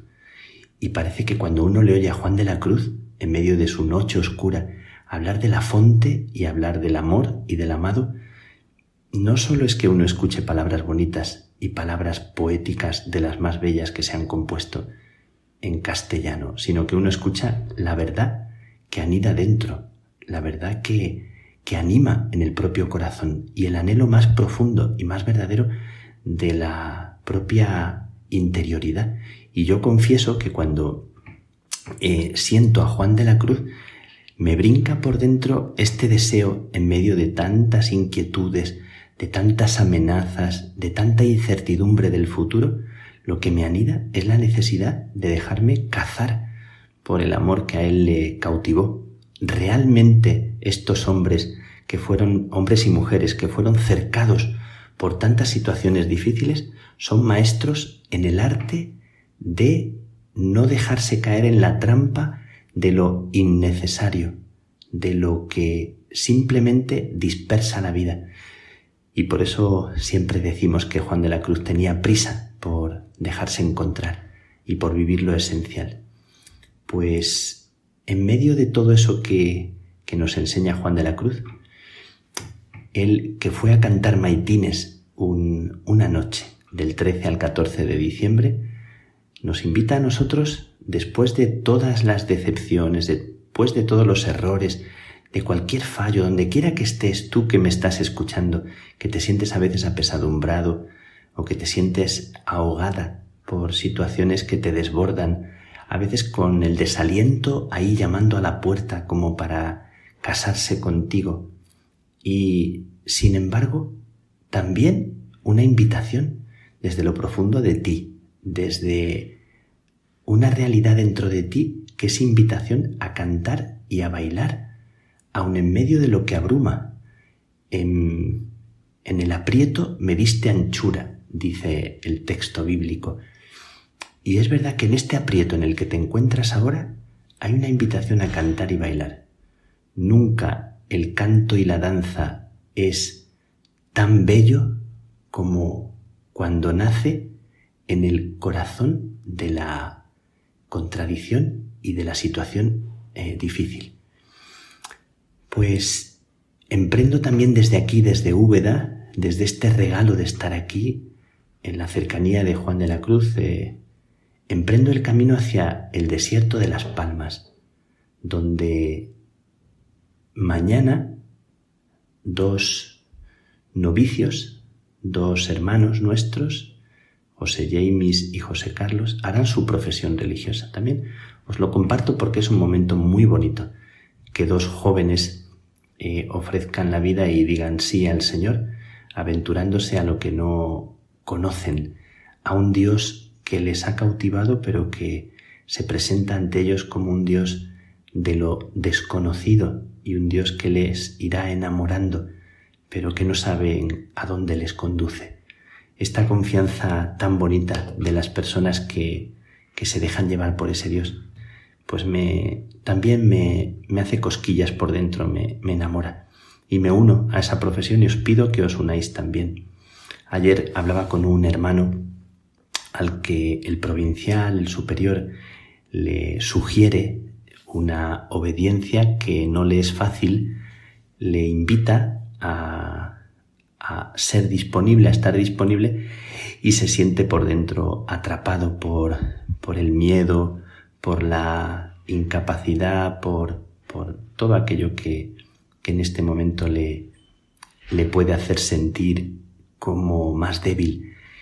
Y hablando con él me nació interiormente muy fuertemente decirle, hermano mío, dime quiénes son los frailes que conoces más felices. ¿Quiénes son? Y yo le decía, no hay otro camino, ni para ti ni para mí. No hay otro camino que dar la vida, no hay otro camino que vaciarse de sí, no hay otro camino que, que vaciarse los bolsillos y que dar un paso al frente, no hay otro camino que morirse en el intento de dar la vida. Es verdad que le he dicho al provincial que al terminar estos meses que voy a estar un poco apartado, no incomunicado, le he dicho envíame donde sea necesario, donde haga falta, sin poner condiciones. Ahora mi espíritu está así, disponible, y le invitaba yo a este hermano joven a que diera un paso al frente sin miedo, a que no pensara en las dificultades del camino, sino en la confianza que le da saber que Dios estará con él. Y esta es nuestra alegría. Y yo le decía, no hay otro camino ni otra es nuestra alegría. La mayor alegría nace de esta entrega sin condiciones. Aquí estoy, Señor, para ti, sintiéndome lo más pequeño y a la vez queriendo aventurar la vida. Siempre recuerdo, estos días me viene mucho que Jesús contó con un grupo de pescadores galileos, gente que no tenía una preparación y él conocía su corazón.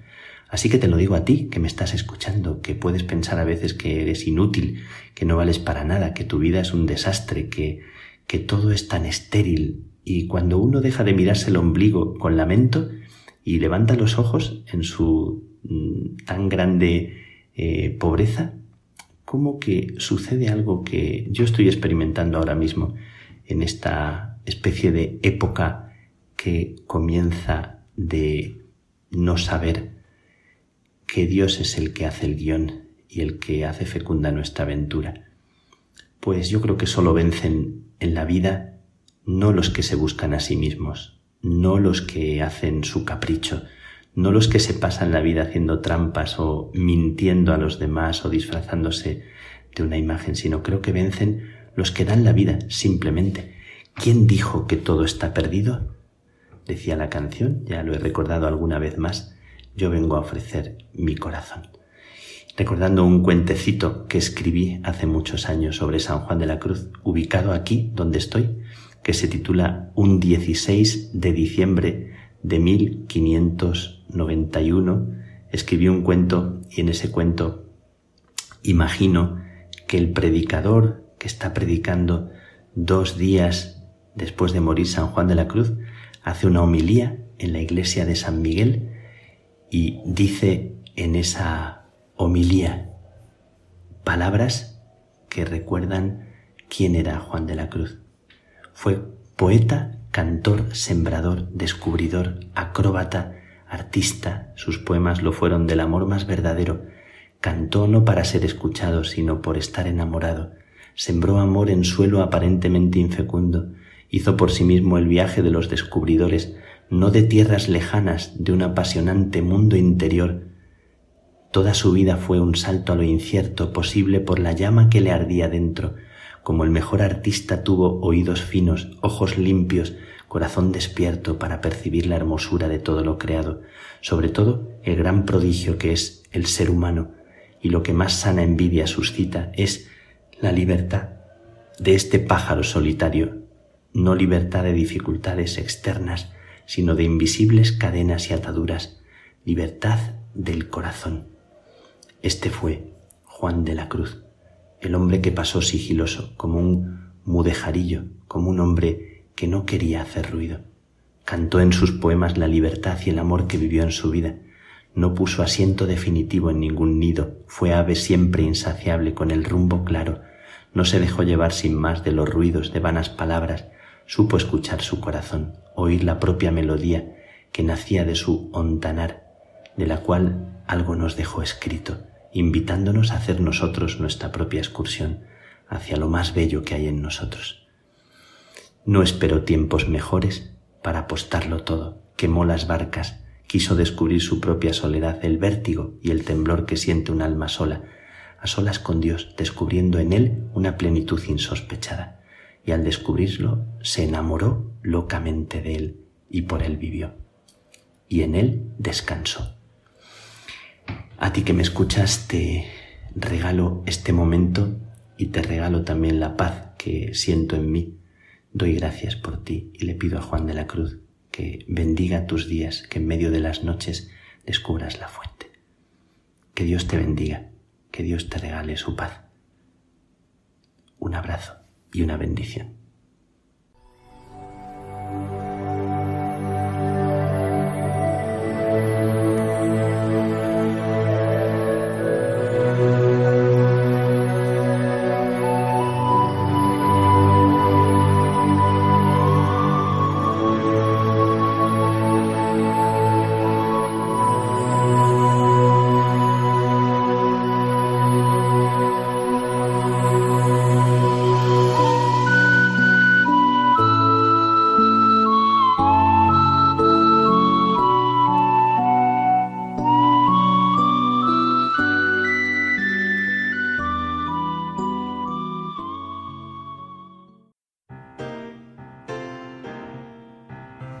Hay mucha gente buena en la madrugada del sábado.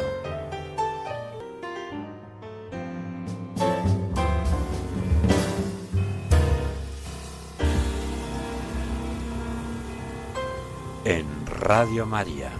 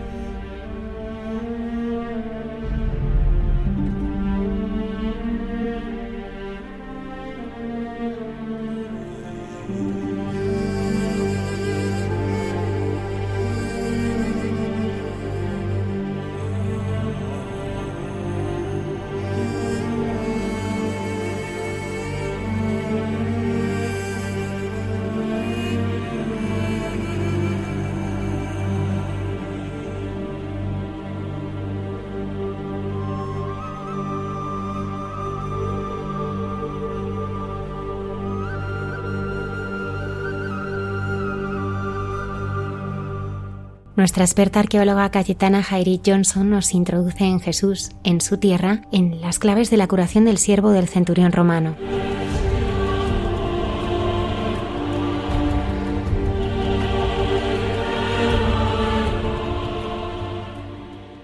Buenas noches, queridos amigos de Radio María. Eh, una os deseo una buena noche de paz y bien, como arrancamos este programa, esta sección de Jesús en su tierra todas las semanas.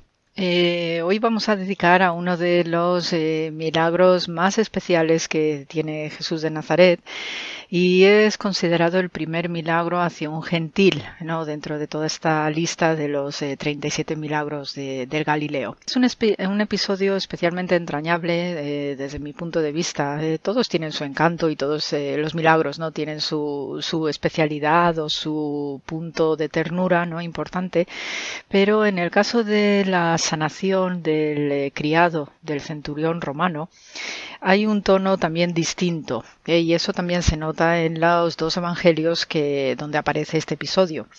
El evangelio de Mateo en el capítulo 8 aparece esta referencia a la sanación del siervo del centurión.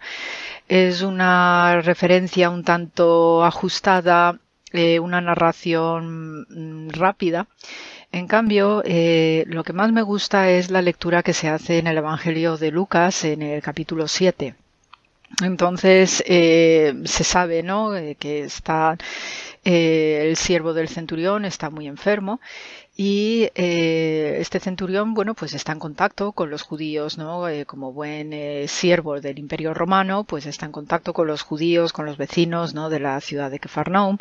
Y entonces eh, hacen estos judíos hacen de mediación eh, para eh, pedirle a Jesús que sane al, al muchacho, al eh, siervo ¿no? de este centurión y le hacen en el Evangelio de Lucas le hacen la observación a Jesús sobre la personalidad de este romano diciéndole porque ama nuestra nación y nos edificó una sinagoga.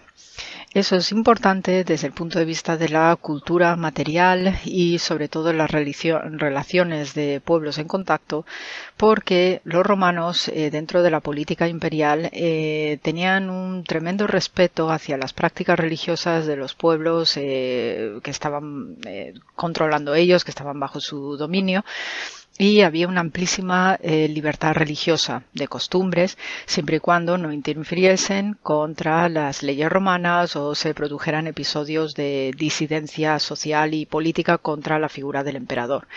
Y mientras tú no hicieras nada en contra, de este discurso político imperial romano, pues entonces tú podías eh, practicar eh, tu religión con total eh, tranquilidad, respeto mutuo y con una amplia no flexibilidad incluso de relaciones humanas. Por eso es, estos judíos dicen de este romano, de este centurión, que es un cargo importantísimo dentro del ejército romano, porque implica legiones y cuando hay una legión estacionada en cualquier punto del Imperio Romano es porque hay una región importante que controlar y ese se entiende que es un ejército de élite.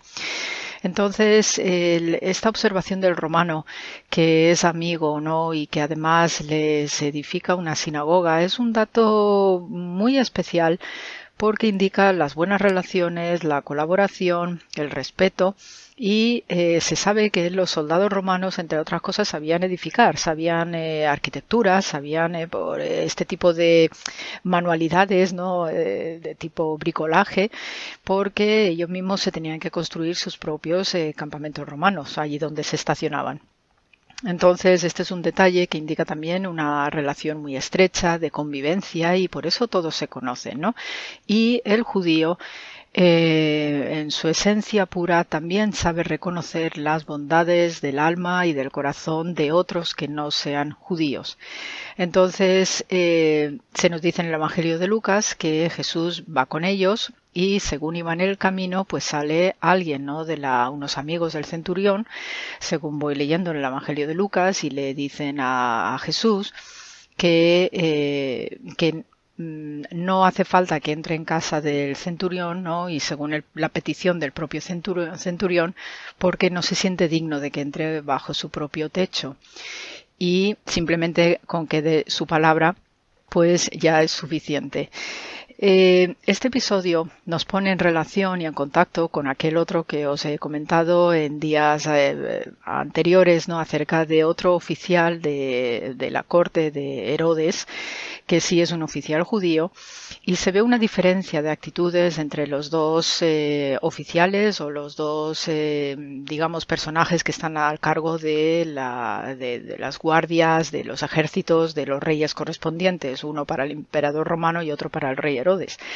El del rey Herodes, pues eh, tiene un tono un tanto demandante, es insistente, es eh, cabezón, eh, si me permitís un poco la expresión. En cambio, este romano demuestra una humildad exquisita y una sencillez que eso pues realmente le llega al corazón de Jesús y eh, por eso la expresión final de Jesús es que y que lo dice a todo el mundo dice os digo que ni aún en Israel he hallado tanta fe esta es una actitud preciosa por parte de este romano que conecta muy bien también con otros romanos de este momento que tienen trato directo con Jesús y sus discípulos y unos cuantos de estos romanos se hicieron judíos y seguidores del Galileo. Y eso lo sabemos por eh, una iglesia maravillosa que se está excavando desde hace unos cuatro años cerca de Megiddo, la famosa Megiddo del Armagedón, ¿no? de este, esta batalla escatológica y apocalíptica al final de los tiempos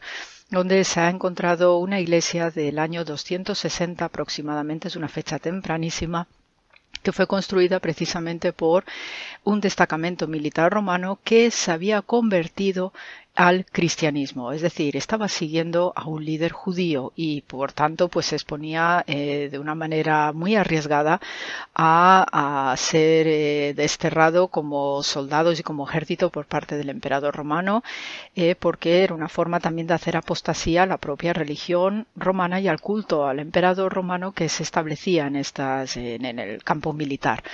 Entonces sabemos de esta excavación que se llama la iglesia de Megiddo, precisamente por si alguien quiere cotillar en internet, hay un mosaico precioso donde se habla de mujeres en esta comunidad con nombre que están identificadas en unos mosaicos maravillosos del suelo que tienen una eh, actividad importantísima a la hora de organizar esta congregación o este grupo tan especial que era la, comunidad de, esta iglesia de Megiddo, ¿no? hecha a base de soldados romanos. Entonces, este episodio de Jesús eh, no solamente nos está mostrando pues unas buenas relaciones entre gentes judíos y no judíos, sino que también está al hilo de lo que es la doctrina más exquisita del mundo fariseo. Jesús tiene una formación farisea. Y aunque ya sabemos que los fariseos tienen muy mala eh, publicidad o muy mala propaganda, ¿no? Por los eh, acontecimientos bíblicos de la pasión y lo que fue la crucifixión, las prevaricaciones, ese juicio con nocturnidad y alevosía, pero en la esencia más pura y más digna del fariseísmo vemos unos valores que sí están operando en la figura de Jesús de Nazaret. Él tiene una formación farisea, es el, es el ambiente doctrinal de su tiempo, especialmente con los representantes llamados Hillel y Shammai, que son dos grandes maestros uno de ellos, Shammai, muere justamente en el año 33, el año de la crucifixión, y sabemos por boca de Jesús y por otros textos ¿no? de la literatura rabínica, especialmente el Tratado Abot, el Tratado de los Padres, cómo operaba y cómo se expresaba esta doctrina del fariseísmo, que entronca dentro de las facciones sociales que había en la época de Jesús, ya sabemos, y sonarán los saduceos, los celotas, los esenios. Sabemos que los fariseos estaban más en contacto de manera religiosa y espiritual con el pueblo, donde los saduceos, que era la gran antagonista, eh, estaba más volcada hacia una aristocracia relacionada con el templo, el santuario. En cambio, los fariseos, pues, eh, estaban siempre vinculados más al pueblo, también tenían una interpretación más flexible acerca de la ley, no para adaptarla también a un contexto, a unas justificaciones que a veces pues los más humildes no por la, exigencia misma de la ley no podían cumplir, entonces pues se tenía que contemplar eh, unos principios de justicia social que eh, nuestra terminología latina eh, y el procedimiento jurídico se llama indubio pro reo, eh, de tal manera que ante la duda el acusado debía ser liberado de las acusaciones si no se conseguían probar. Eso también es un principio de derecho que tenemos en nuestro mundo. El caso es que en Jesús de Nazaret y este episodio del centurión también está reflejando actitudes que tienen los mismos fariseos acerca de los, sobre los gentiles. El movimiento fariseo emana a partir del siglo II antes de la cristiana, a partir de la revuelta macabea que destrona a los griegos seleucidas y los echa directamente de, Israel. Y entonces eh, este movimiento fariseo pues lo que quiere es devolver, ¿no? Lo que es la ley a la vida cotidiana del pueblo de Israel sin que parezca eh, algo de élites, algo eh, sofisticadísimo desde el punto de vista teológico. Entonces, eh, el primer jefe del Gran Sanedrín, que es una institución que emana de este ambiente fariseo, Shimon ben Shetach, es un gran personaje del mundo sapiencial y rabínico, porque era un hombre tremendamente humilde, que es una de las claves del mundo y del comportamiento fariseo, por el cual hay una historia muy curiosa que nos dice o nos narra que eh, Shimon ben Shetach, hermano ni más ni menos de la gran reina Salomé Alexandra, pues está un día en el mercado y compra a un no judío, a un gentil en la terminología bíblica, pues un borrico. Y entonces se lleva al borrico y cuando llega a su casa descubre que debajo de la grupa del borrico hay piedras preciosas. Entonces los eh, discípulos de este sabio hombre pues le dice, ay maestro, maestro, dice, ya eres rico, ya puedes construirte una casa mejor, porque dormían una especie de cabañuela, que esa era la costumbre y la práctica de los fariseos, ¿eh? vivir de manera muy humilde, muy modesta, para no llamar la atención. ¿eh? La riqueza es espiritual, no material. Entonces, este Shimon ben Shetach, pues lo que les contesta a los discípulos, dice, no, Dice, mi pacto con este hombre que no era judío, con este gentil, era comprar el animal, pero no lo que llevara sin que yo me enterase. Entonces, acto seguido, coge las piedras preciosas, se va al vendedor del borrico y le devuelve las piedras preciosas. Esta es la actitud esencial de los fariseos de justicia, de rectitud moral, y aunque ya sabemos que tienen una pésima prensa ¿no? por los evangelios y por el tratamiento de la figura de Jesús, en esencia el mundo fariseo es el que se ha mantenido a través del mundo rabínico, es lo que perdura hoy en el espíritu del derecho rabínico que perdura en el Estado de Israel actual, y ese ha sido el patrón de comportamiento que identificaba a un judío, sobre todo después de la expulsión de Tierra Santa eh, a partir de la debacle del año 70 de era cristiana. Entonces, las palabras de Jesús acerca de este centurión que no halló en Israel más fe que la de este hombre, nos confirma cuál es la actitud profunda de este pensamiento fariseo de reconocer de manera universal en todo ser humano la semilla y el Espíritu de Dios ahí presente.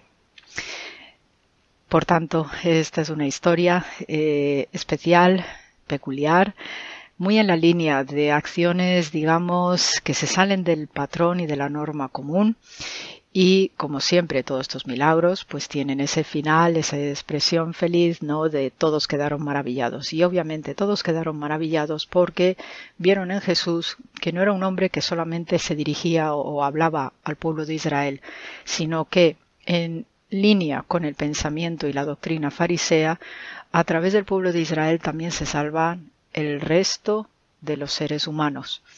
Entonces, en Jesús le da igual tratar con judíos, con no judíos, y en esta dirección también vamos a ver la figura de otro gran fariseo que fue más adelante Pablo de Tarso, hablando a los gentiles, precisamente, y gracias a estas transmisiones de Pablo de Tarso, el mundo judío también siguió perdurando y manteniéndose a través de nuevas gentes que no eran semitas, que no eran judíos, pero que nos dejó un legado y unos mensajes maravillosos que entroncan con estas actitudes emanadas directamente del movimiento fariseo en Israel.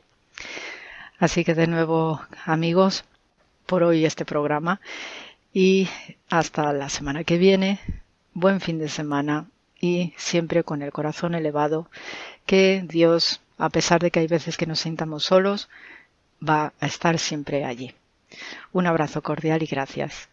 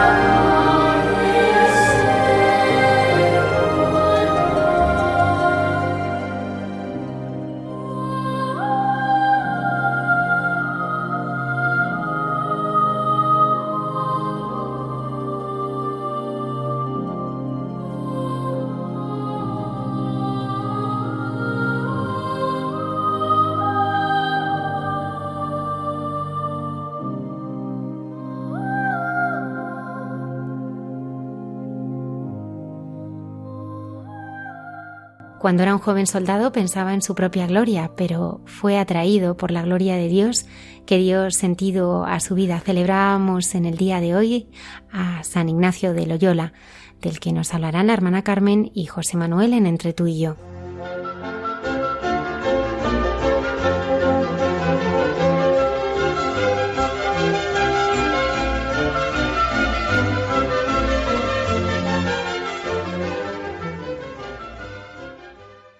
En este programa de Hay mucha gente buena.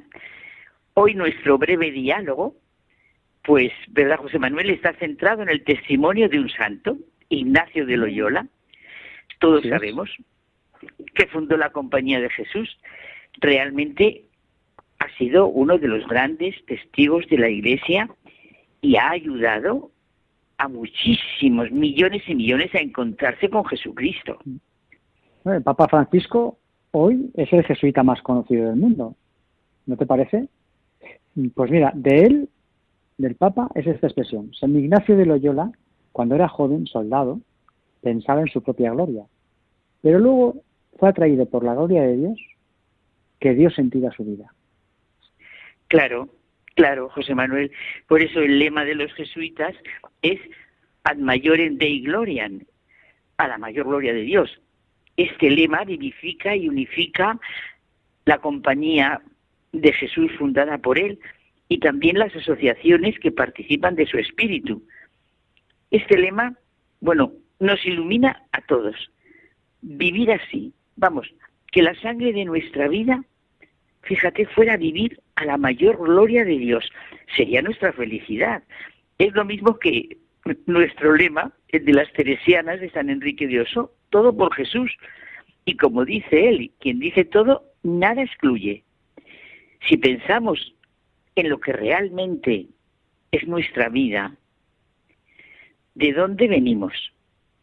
¿A dónde vamos? ¿Y cuál es el camino? Tenemos en nuestro corazón la experiencia ignaciana. Hemos sido creados para alabar, hacer reverencia y servir a Dios nuestro Señor y mediante esto salvarnos.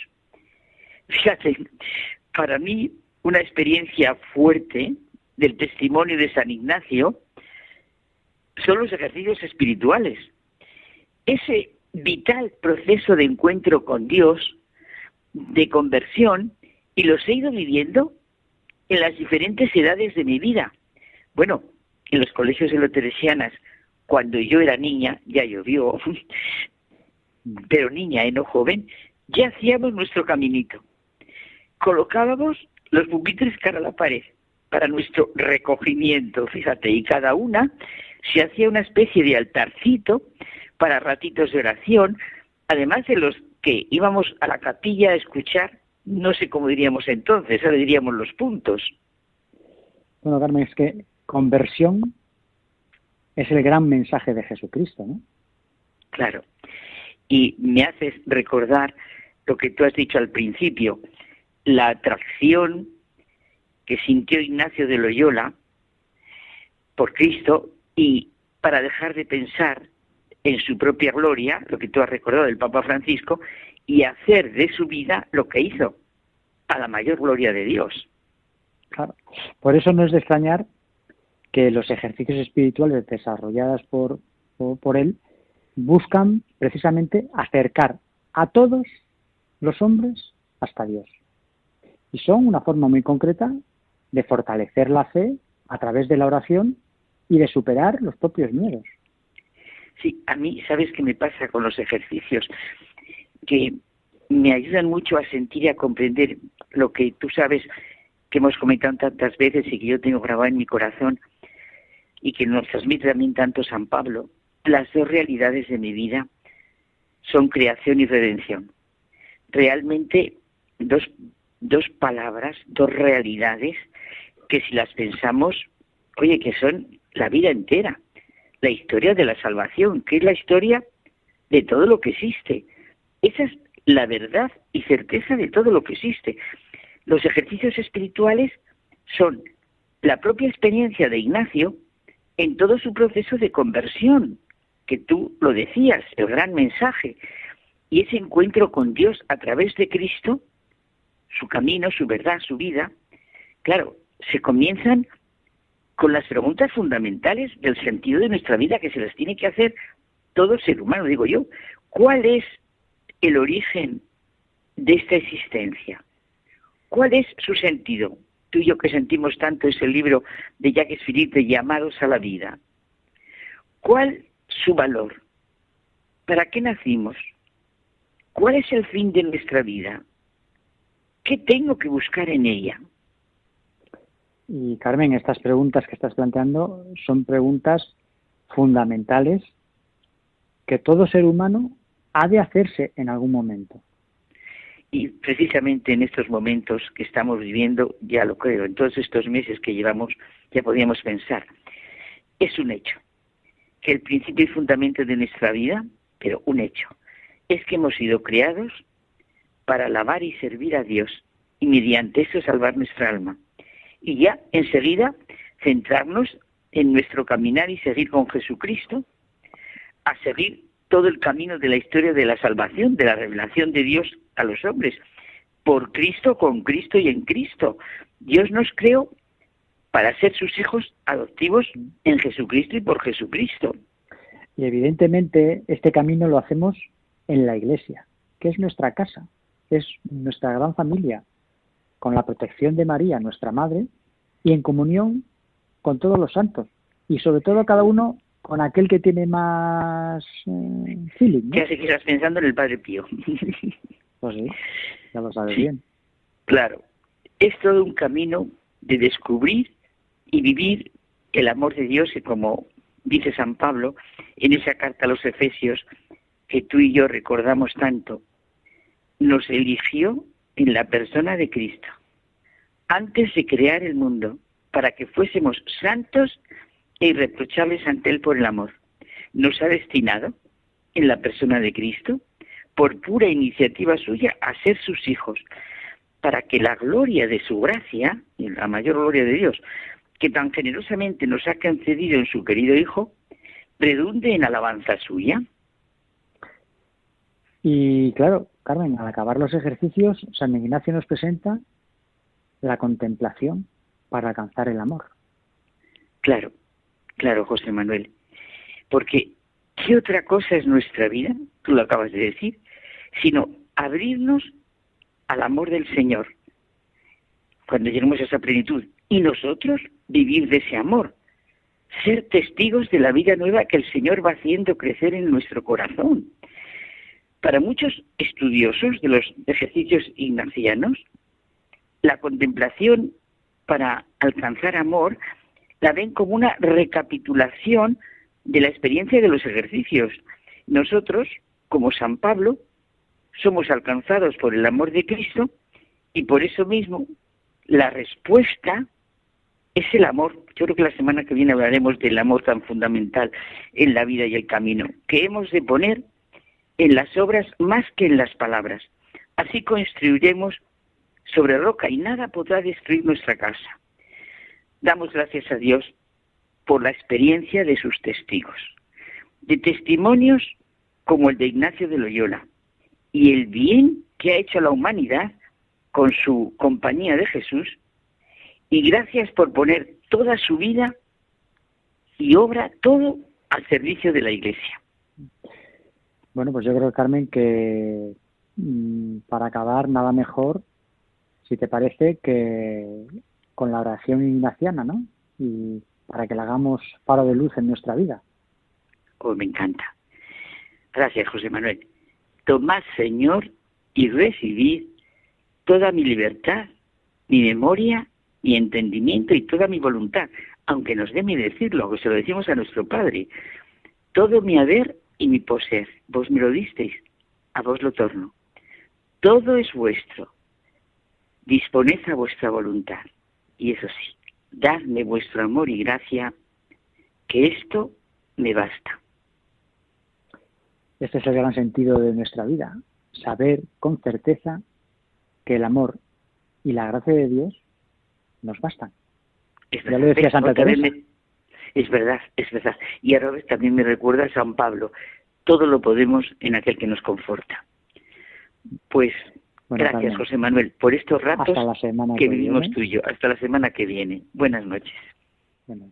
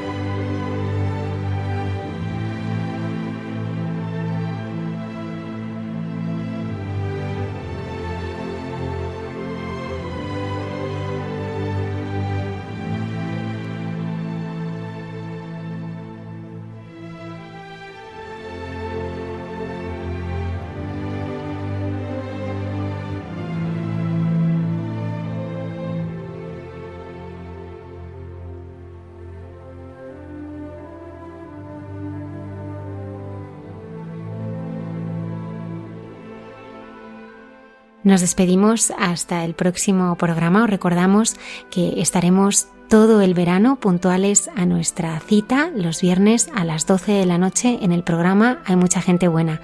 Muchas gracias por acompañarnos.